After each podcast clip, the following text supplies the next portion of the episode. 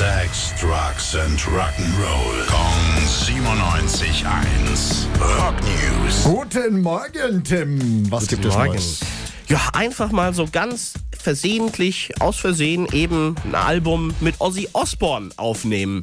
Das äh, ist Steve Vai passiert in den 90ern, hat er jetzt in dem Interview erzählt. Aus Versehen. Ja, einfach ganz aus Versehen. Sollten eigentlich nur einen Song zusammenschreiben, die beiden damals. Und dann hat er gesagt, ja, wir haben uns so ein bisschen mitreißen lassen und einfach immer, immer weiter gemacht und irgendwann gedacht, ja, lass uns doch ein Album draus machen. Haben sie noch selbst zufrieden gemacht, einen Song nach dem anderen aufgenommen, bis der Manager von Ozzy das Ganze mitbekommen hat. Und gesagt, was ist denn los? Spinnt ihr? Was Alter, macht ihr? geht Ozzy, gar nicht. Ozzy, du sollst einen Song mit Steve machen und ein Album fertig machen. Wow. Was, was macht ihr denn hier?